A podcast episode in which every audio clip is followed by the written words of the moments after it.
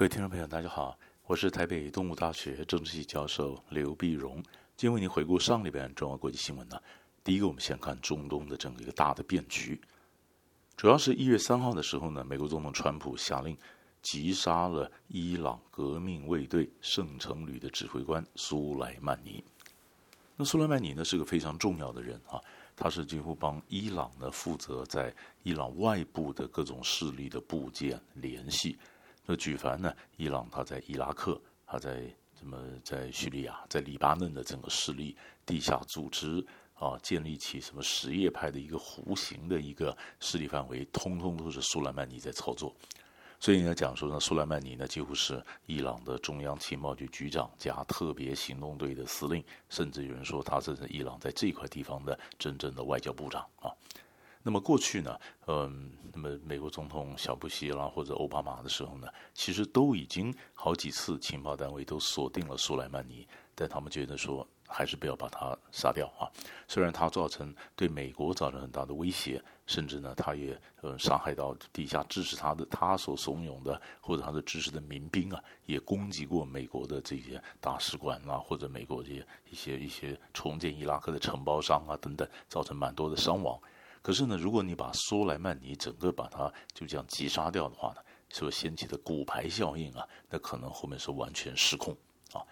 那结果呢，川普根本不管，那川普的外交一般来讲是他几乎是非常随性的、即兴的，他根本没有比较深层的一个战略的思考，所以他觉得这个嗯，他得到的一些情报呢，就是苏莱曼尼可能正在规划一个下一波的对美国攻击的行动。所以就决定用无人机非常精准的斩首行动，那么击杀了苏莱曼尼。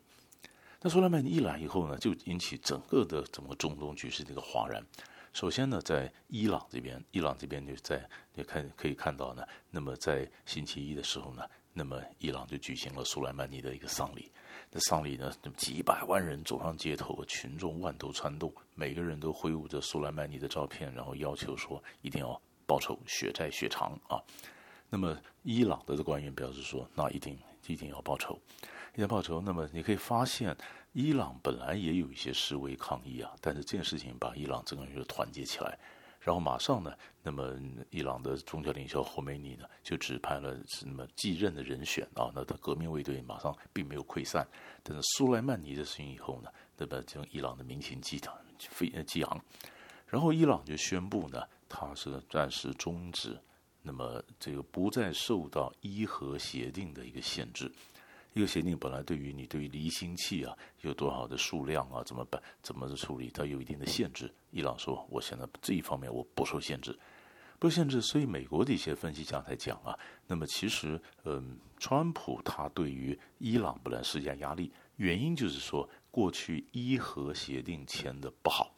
奥巴马的时候，伊核协定签得不好，这样的伊朗可能在十五年之后就可以摆脱伊核协定的这个枷锁，然后就毫无忌惮地发展核武。结果呢，你的政策是希望他重新来谈来谈判，重新谈判，结果却发现伊朗及早地退出了伊核协定，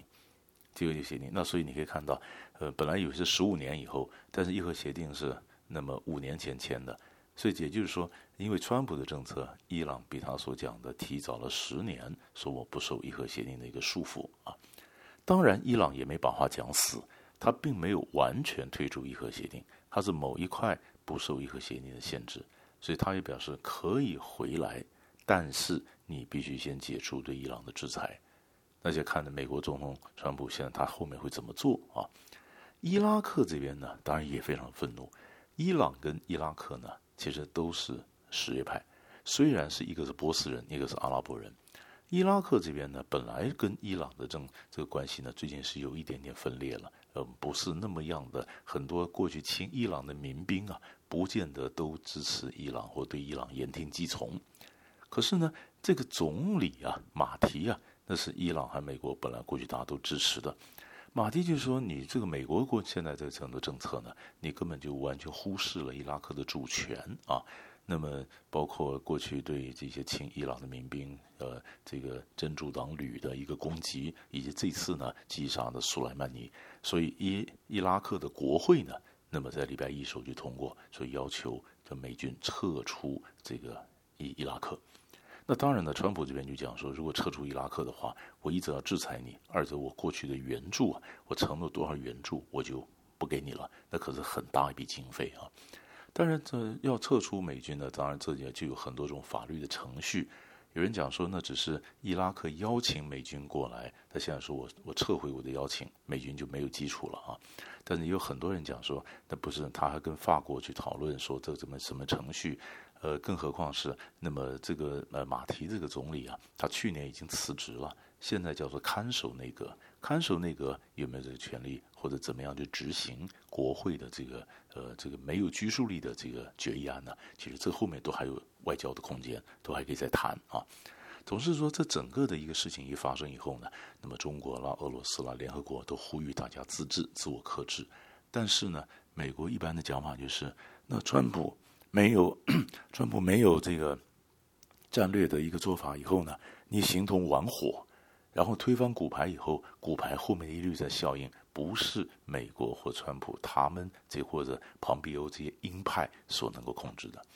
但民主党的讲法是这样的，就是说美国总统呃川普呢现在正在面临弹劾的压力。所以他在外面制造一些事端，然后让战争与和平的这个讨论压过了对川普的一个讨这个弹劾案的讨论，根本是分散注意力的做法。所以民主党现在也要决定说，他下面应该下怎么做？嗯，是不是怎么样的通过立法呢？然后再约束总统的战争权利呢？还是说先不管这块，我们就继续推动弹劾案的进程？所以这个对于美国国内政治也会有一些大的影响。好，所以后续的动作其实并没有完，所以我们持续保持关注。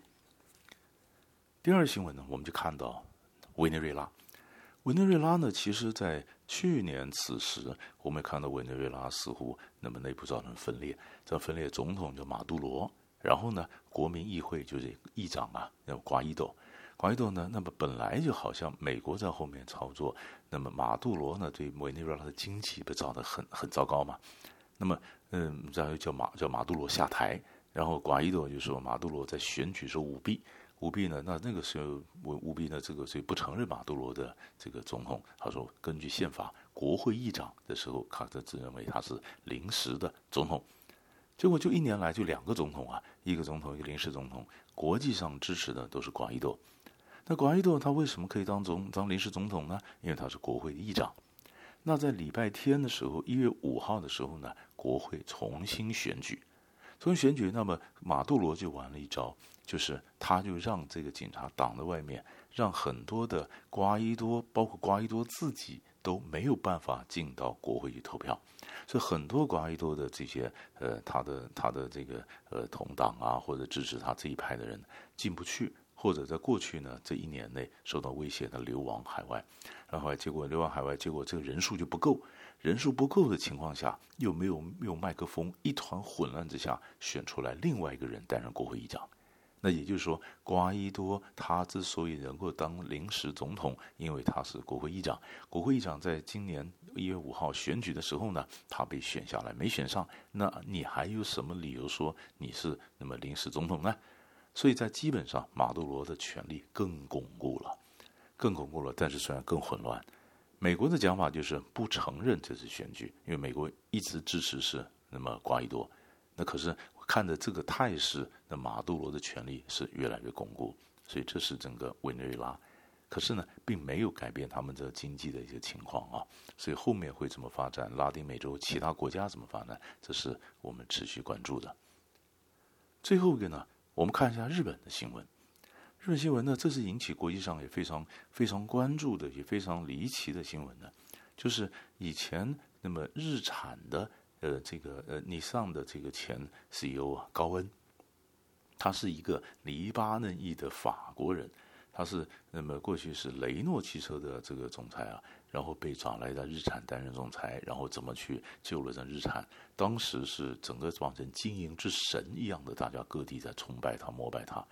但是呢，那么他后来是因为呃这个，也许是日尼桑内部的一个斗争，或者他真的是在财务上有问题，后来被呃就下台，然后被日本审了、抓了，有好几项罪名，关在牢里进进出出。清楚说，那么最最离奇的就是十二月二十九号的时候呢，他居然弃保潜逃，逃回了贝鲁特。这让日本整个脸上脸上无光，怎么会忽然有一个人这样的不知道没有出境记录这么有名的一个人，怎么居然就跑掉了啊？跑掉了。所以一月五号的时候，礼拜天的时候呢，日本法务大臣森雅子首度做出回应，回应是说日本呢将加强离境审查，并且他也下令调查这事情到底是为什么这个高恩会这样的跑掉。啊，这样子一个一个惊惊动国际上的是叫最有名的一个逃犯了，变成通最有名的逃犯啊，国际刑警组织像红色通缉令要抓的最有名的一个通缉犯啊跑掉，跑掉呢，在并且撤销所有的保释，那么要求国际刑警组织发出通缉令。那高恩就讲说他为什么跑掉呢？因为日本的司法体系啊，那么其实定罪率是非常高，高达百分之九十九。也就是说呢，高恩呢，即便他在初审的时候无罪，地方呢，就是检察检方啊，也可以提出上诉，啊，这上诉，然后这过程呢，非常的持，可以就是冗长，可以持续好多年。那日本当然就表示说，他的司法体系是非常公正的、透明的，不是你高恩讲的这样。那高恩说，我对日本的司法体系完全不不信任，因为我根本就没有机会翻案啊，所以高恩就跑掉了。跑掉那时候，我们就看后面会怎么做。现在更加更看的是故事性，因为他怎么样的透过几个好像私人的是保镖了，以前前这个绿扁帽的部队的一些几个几个跟黎巴嫩有关系的几个几个这个人呢，然后怎么样把它装到箱子里，然后怎么样用私人飞机，然后怎么样把它运送到伊斯坦堡，然后怎么样的回到黎巴嫩。其实这里面的这个非常具有故事性。但是呢，就是目前都还不知道细节，看怎么样的浮现出来。那高恩后来该怎么判？他后来的这个呃命运呢，就也变成大家关注的另外一个焦点了。所以大概上个礼拜我们抓三块大的新闻，为你做过分析。我们下礼拜再见。